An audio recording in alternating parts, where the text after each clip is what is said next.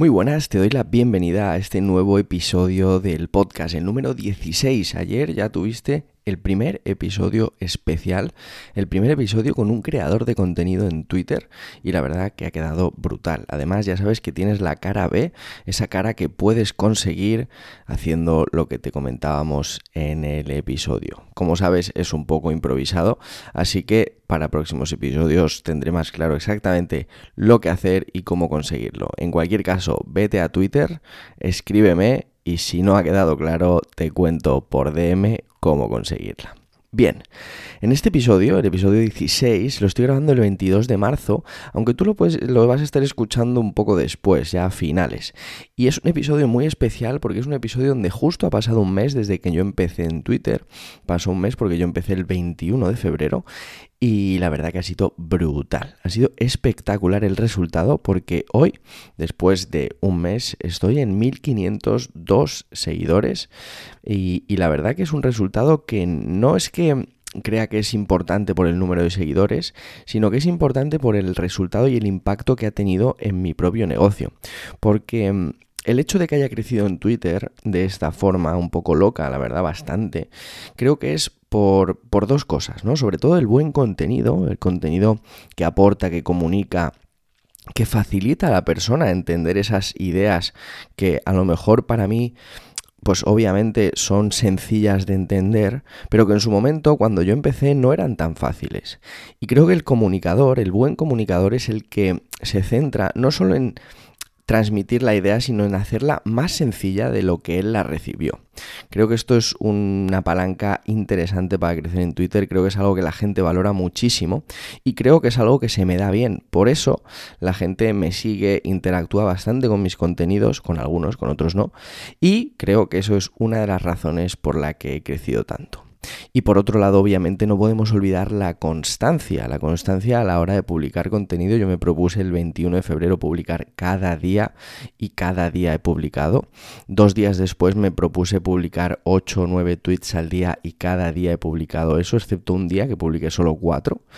Y todos los días he interactuado con la comunidad, he interactuado con la gente en Twitter, he sumado a las conversaciones y eso también es una palanca de crecimiento brutal. También, obviamente, no podemos olvidar el hecho de que yo soy una persona creativa y no paro de, idear cosas, ¿no? Entonces, al final, conecto mucho con la gente por DM y también lo que hago es no parar de hacer cosas, de probar. Por ejemplo, cuando tuve el episodio con Alex, el episodio de ayer, hablé con él y le comenté que, joder, que me gustaba lo que hacía y que yo soy una persona creativa y que siempre me ha gustado dibujar, aunque lo hago mal, pero que no me atrevía a, dar esas ideas comunicativas, porque ya te hablaré de esto, de un nuevo contenido que estoy haciendo, que es en forma visual, ¿no? En forma de dibujo. Y él me dijo una cosa que es muy interesante. Me dijo, por un lado, no se trata de dibujar, se trata de comunicar ideas de forma visual. Eso me reventó mucho la cabeza y me quitó muchas excusas, porque yo al final lo que estaba, no, es que necesito dibujar mejor. No, al final es cierto lo que dijo Alex, eh, lo importante es transmitir ideas de forma visual. Y yo, que me considero un comunicador, que me gusta comunicar, transmitir y facilitar esa comprensión de las ideas, creo que la parte visual es muy importante. Por eso he empezado a publicar este tipo de, contenidos también. Y como te digo esto, te digo otro tipo de contenidos. He empezado a publicar más hilos, he empezado a publicar tweets un poco más de opinión. Y todo eso al final lo que está haciendo es, es crear en Twitter la propia voz de marca que yo he ido desarrollando durante estos cuatro años en los que he estado emprendiendo, porque no podemos olvidar que el hecho de que yo haya llegado a Twitter y haya tenido ese gran impacto no es cosa de un mes, es cosa de cuatro años de, de, probar, de probar en otras redes sociales, de probar contenido, de formarme, de hacer, de mejorar. Y todo eso puesto ahora al servicio de esta nueva aventura de Twitter, ¿vale? El primer mes de, esta, de estos seis meses que en su momento me propuse.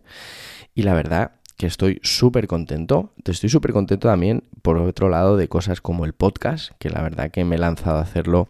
Creo que aporta muchísimo, el feedback está siendo brutal. Y, y bueno, en breve también sacaré una nueva sección del podcast donde responderé tus preguntas. Así que si tienes preguntas, me las puedes hacer por Twitter. Puedes hacer un tweet y decir, me mencionas, arroba Nahuel Casino. Tengo esta pregunta para ti en el, en el podcast de Twitter y la añado a la lista y la responderé en el podcast, en diversos episodios del podcast.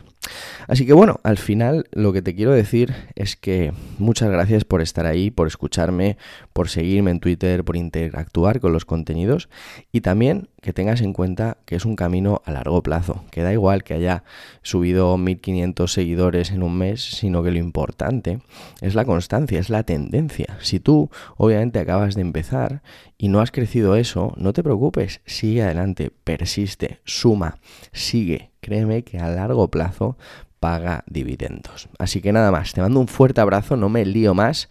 Te, digo como siempre que te suscribas al podcast, que me sigas en Twitter, arroba Nahuel Casino, y obviamente también que te suscribas a mi newsletter en nahuelcasino.com, donde cada día te mando un nuevo consejo de ventas, una idea rompedora, un tip de copywriting, un consejo y donde me puedes contactar siempre.